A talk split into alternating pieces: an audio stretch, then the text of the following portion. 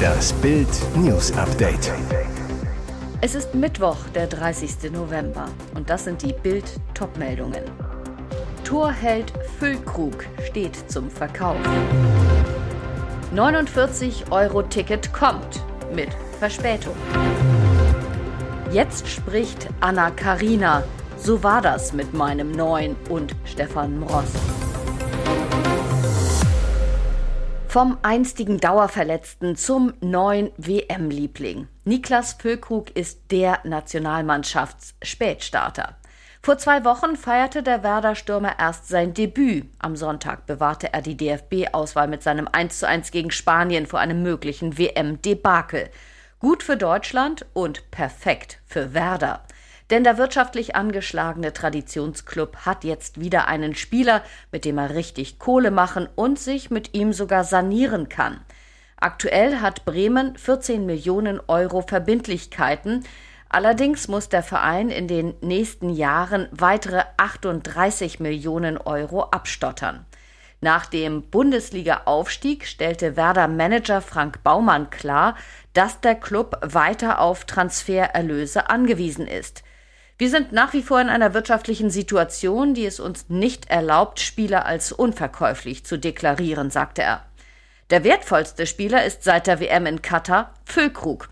Sein Marktwert betrug vor dem Turnier 5 Millionen Euro. Dieser erhöht sich nun. Vor allem die englischen Clubs werden sich mit dem Mittelstürmer beschäftigen, nachdem er sich in den Blickpunkt geschossen hat.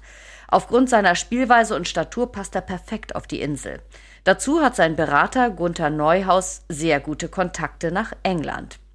Werders Profiboss Clemens Fritz sagt zu Sportbild, Grundsätzlich planen wir mit Niklas Füllkrug auch für die neue Saison. Es gibt da überhaupt keine anderen Gedanken. Aber im Fußball ist vieles nicht planbar. Sollte ein unmoralisches Angebot kommen, das auch Niklas gerne annehmen möchte, müssen wir uns damit aufgrund unserer wirtschaftlichen Möglichkeiten zumindest auseinandersetzen. Heißt, bei einer Offerte ab 20 Millionen Euro ist ein Verkauf nicht ausgeschlossen. Das 49-Euro-Ticket kommt wie die Bahn, wieder verspätet. Pendler sollen die Fahrkarte, die offiziell Deutschland-Ticket heißen soll, voraussichtlich ab dem 1. April 2023 kaufen können. Das haben die Verkehrsminister von Bund und Ländern am Dienstag auf einer Sonderkonferenz beschlossen. Ursprünglich sollte die bundesweit gültige Fahrkarte am 1. Januar starten. Maike Schäfer begründete die erneute Verzögerung mit noch notwendigen organisatorischen und rechtlichen Vorbereitungen. Vor allem geht es aber um Kohle.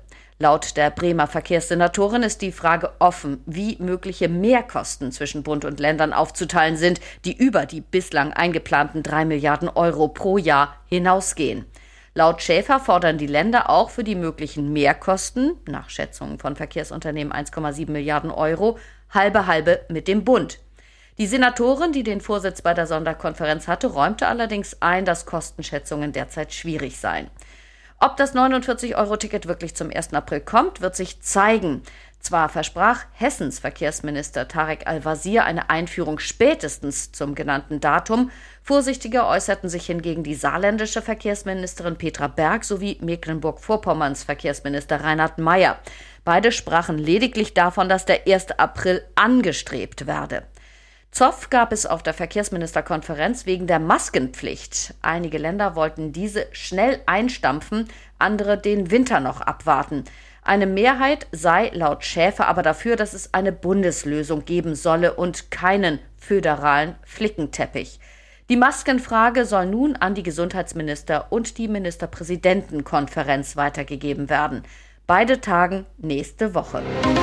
Ehe aus, neue Liebe. Nun spricht sie. Kürzlich verkündeten ARD-Moderator Stefan Mross und seine Frau Anna Karina das Aus ihrer Liebe nach zwei Jahren Ehe. Keiner der beiden sei neu verliebt, so Mross damals. Aber Anna Karina hat sehr wohl einen neuen Mann an ihrer Seite, den österreichischen Manager Daniel B. Er begleitete sie vor einigen Tagen zu einer TV-Show und zu Musikaufnahmen. Ging die Ehe wegen ihres Neuen in die Brüche? Anna Karina zu Bild. Daniel und ich lernen uns gerade kennen. Er war definitiv nicht der Trennungsgrund. Die Trennung war eine kraftraubende und längere Phase, was nach so einer langen Beziehung normal ist. Ich war traurig in dieser Situation und mir ging es nicht gut. Doch warum wusste noch Ehemann Stefan nichts von dem Neuen? Anna Karina, Daniel und ich lernten uns Mitte November kennen nach der Trennung. Deshalb musste ich das nicht mit Stefan besprechen. Genauso wie er nicht mit mir über solche Dinge spricht. Und wie sieht Stefan Mross die Sache? So, so, antwortet er nur, als Bild ihn mit Anna Karinas Aussagen konfrontiert. Und jetzt?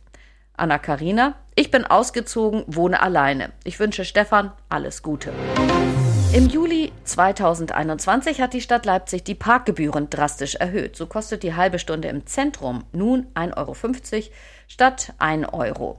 Aber das ist gar nichts im Vergleich zu den Plänen des Flughafens Leipzig-Halle. Ab kommenden Jahr kosten 30 Minuten Kurzzeitparken vor der Ankunftshalle Terminal B 14 Euro. Momentan sind dafür noch 3 Euro fällig. Am Airport selbst wird dafür seit Wochen alles vorbereitet. Die Einfahrt zu den Kiss-and-Ride-Plätzen erhielt eine Schranke. Moderne Kameras registrieren dann das Nummernschild von jedem, der die Barriere passiert. Ist das Nummernschild erfasst, heißt es flink sein oder fett löhnen.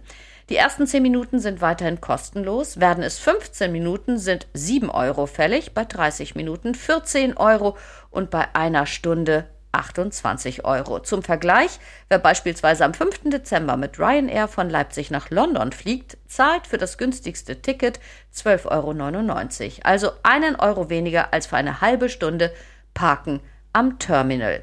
Aber warum überhaupt diese Parkpreisexplosion? Der Flughafen erklärt, dass man Ordnung in den Bereich vor dem Terminal bringen möchte. Außerdem sind solche Gebühren auch auf allen anderen Flughäfen so. Und jetzt weitere wichtige Meldungen des Tages vom Bild Newsdesk. Diskussion über unseren WM-Kapitän. Ist Neuer ein Risiko? Er ist Deutschlands unangefochtene Nummer eins. Kapitän Manuel Neuer. Weltmeister, zweimaliger Triple-Gewinner mit Bayern, ein Riese. Aber bei der Wahl zu Europas Top-Torwart landete er zuletzt nur auf Platz 7. Und bei der WM gab es ein paar Situationen, die unter Fans heiß diskutiert werden. Das 1 zu 2 Japans in die kurze Ecke wirkte nicht unhaltbar. Und gegen Spanien gab es ein paar ungenaue Pässe. Ungewöhnlich auch, dass Rüdiger für ihn einen weiten Abstoß ausführte. Im Turnier hielt Neuer bislang gut 57 Prozent der Schüsse auf sein Tor, deutlich weniger aber als in der Bundesliga. Dort sind es 75 Prozent. Bild fragte bei unseren Torwartlegenden nach, wie sie Neuer sehen. Bodo Ilgner. Neuer wirkte auf mich trotz allem souverän, eigentlich wie immer. Ich habe auch davon gehört, dass er Schulterprobleme hatte und haben soll, aber mir ist nichts Negatives aufgefallen. Und René Adler sagt, es wäre gänzlich falsch, Manuel Neuer auch nur ansatzweise in Frage zu stellen. Die Messlatte bei Manuel liegt so exorbitant hoch, dass jeder Fehlpass auffällt. Vielleicht vermisst man noch, dass er die unhaltbaren Bälle hält. Manuel Neuer steht für Kontinuität, absolute Weltklasse in den entscheidenden Situationen. Das wird er in Katar noch zeigen. So Adler. Lauterbach will weniger Klinikübernachtungen. Aus Sicht der Regierung liegen viele Patienten unnötig in der Klinik. Deswegen will die Ampel Krankenhäuser dazu bringen, mehr Tagesbehandlungen vorzunehmen. Bundesgesundheitsminister Karl Lauterbach ist sicher, viele Patienten wollen zu Hause übernachten. Auch Eltern würden lieber mit ihrem Kind nach Hause fahren, anstatt auf der Station zu übernachten. Gesundheitsökonom Professor Reinhard Busse von der TU Berlin bestätigt, die Anzahl der stationären Behandlungen ist in Deutschland extrem hoch. Und für viele Patienten seien Krankenhausaufenthalte unnötig. Krebspatienten würden bei uns im Schnitt viermal stationär behandelt, in Nachbarländern nur zweimal, so Busse zu Bild. Der Grund, lange Aufenthalte bringen den Kliniken mehr Geld. Eine Folge des Fallpauschalensystems. Denn je nach Diagnosegruppe klingelt das Geld in die Krankenhauskasse. Das setze bei den Kliniken Anreize, so viele Fälle wie möglich zu behandeln, so Lauterbach. Der Gesundheitsminister plant daher nicht weniger als den Beginn einer Revolution im Krankenhaus, wie er sagt. Hier ist das Bild News Update. Und das ist heute auch noch hörenswert. Endlich fraut sich die FIFA mal was. Schiedsrichterin pfeift unser Endspiel gegen Costa Rica. Am Donnerstag um 20 Uhr ist das Team von Bundestrainer Hansi Flick gegen Costa Rica zum Siegen verdammt, um überhaupt eine Chance zu haben, ins Achtelfinale einzuziehen. Gleichzeitig gibt es dann eine WM-Premiere. Es ist historisch. Zum ersten Mal in der WM-Geschichte leitet mit der Französin Stéphanie Frappard eine Frau ein Spiel bei einer Weltmeisterschaft der Männer. Ausgerechnet bei der Wüsten-WM in Katar pfeift uns im wichtigen dritten Gruppenspiel in der Vorrunde eine Frau. Das gab die FIFA am Dienstagabend bekannt. Insgesamt absolvierte Frappard schon 235 Partien. In dieser Saison kam die Schiedsrichterin 13 Mal zum Einsatz. Zuletzt pfiff sie Anfang November den 5 zu 1 Sieg von Real Madrid gegen Celtic Glasgow in der Königsklasse. Ihre siebte Partie bei einem A-Länderspiel der Männer hat es in sich.